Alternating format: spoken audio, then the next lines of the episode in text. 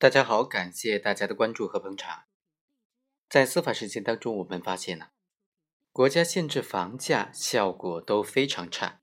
很重要的原因就在于，买房的人和商品房开发商他会签订多份合同，除了这个商品房买卖合同之外，还会签订委托装修合同、物业保管合同、物业管理合同、绿化合同等等各种形式的合同。而这多份合同呢，它就起到了提高收这个房价的很重要的工具作用了。首先，这个商品房销售合同，它定的这个销售的房价，就是一个限价范围之内的房价，也是这个开发商在当地的房管局来备案的一个销售价格。而委托装修合同呢，它就大大的。提高装修费用，让这个房价能够在这个装修合同里面得到体现。这样的话，开发商就能够规避国家的限价的政策。因为这种规避手段呢，在司法实践当中就出现了这一类型的纠纷：买房的人在买了房子之后，就反过来起诉这个商家，起诉这个开发商。请求确认这个委托装修合同无效，退还这部分装修款项。那这样的诉讼究竟是谁能够赢呢？这种因为规避限价引发的纠纷，法院是怎么分析、怎么评判的呢？像这样的委托装修合同，构不构成显示公平的合同呢？属不属于以合法形式掩盖非法目的的合同呢？也或者说，属不属于违反法律法规强制性规定的合同，从而无效呢？今天就给大家介绍这样一个案例：二零一三年九月三日，杜某和朱某和一个商品房的开发公司签订了商品房买卖合同，合同就明确的载明：第一，本合同文本为示范文本，也可以作为签约文本使用。签约之前，买受人应当仔细的。阅读本合同的内容，应当特别仔细的阅读其中关于这种选择性、补充性、填充性、修改性的内容。对合同条款及专业用词理解不一致的，可以向当地房地产的主管部门咨询。这个示范合同示范文本由当地的建设厅和工商行政管理总局共同的定制，当事人之间。应当按照自愿、公平和诚实信用的原则订立合同，任何一方不得将自己的意愿强加给另外一方。双方当事人可以对文本的内容、条款的内容进行删除、修改、增加。合同生效之后，没有被修改的文本打印文字，视为这种双方当事人同意的内容。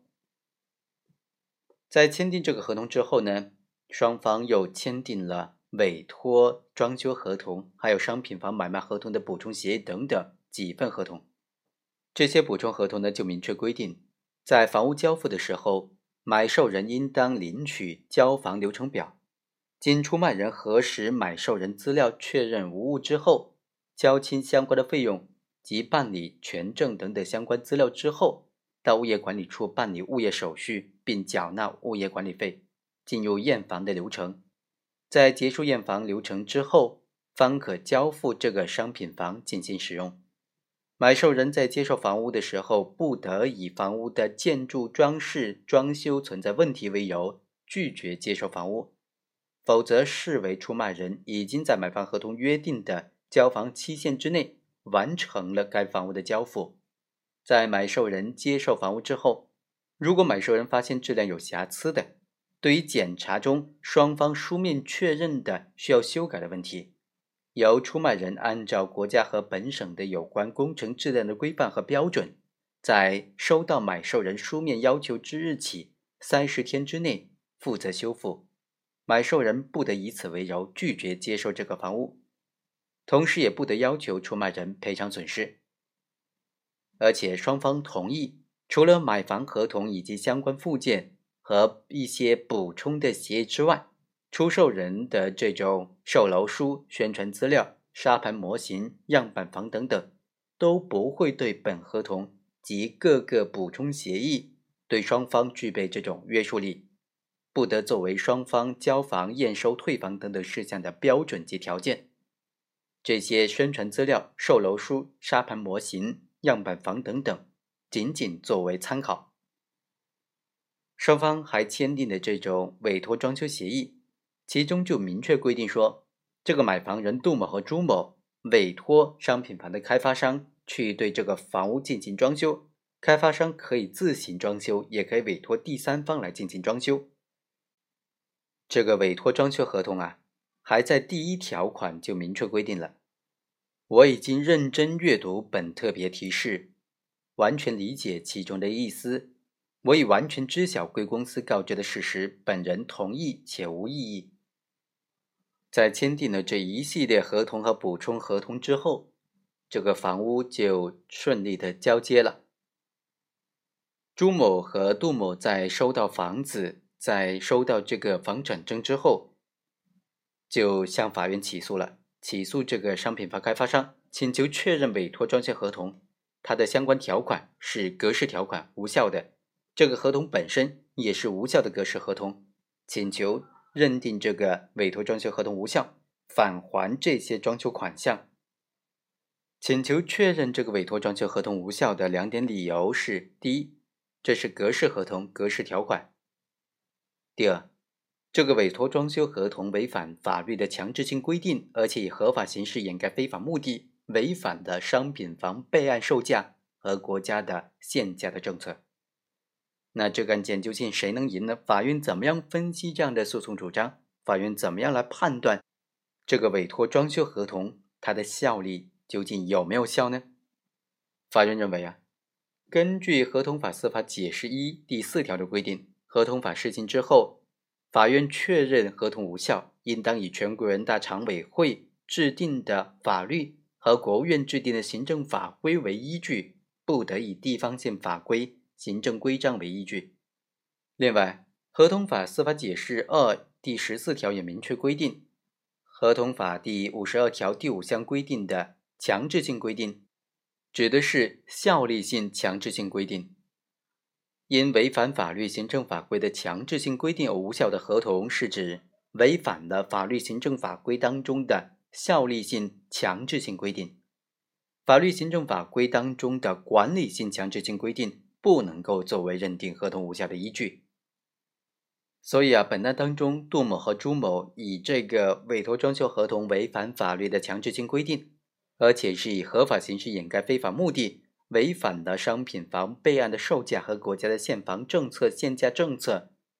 来要求确认这个委托装修合同无效，这个诉求是不能够得到支持的。第二，法院认为啊，本案当中这个合同的签订过程就是由杜某、朱某作为买房人，作为具有完全民事行为能力的买房人做出的真实的意思表示。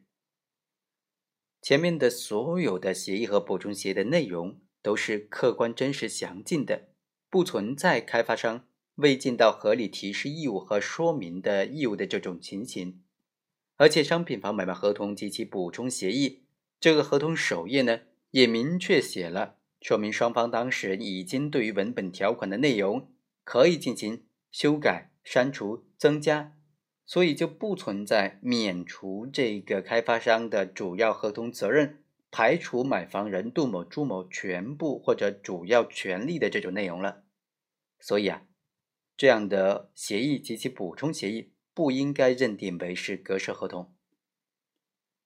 最后，这个委托装修合同的内容就表明，杜某和朱某作为具有完全独立民事行为能力的人，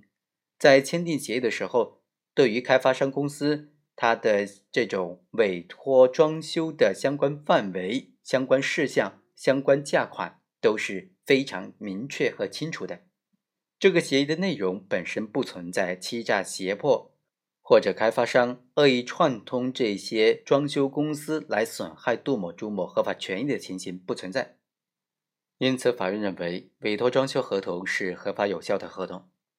好，以上就是本期的全部内容，我们下期再会。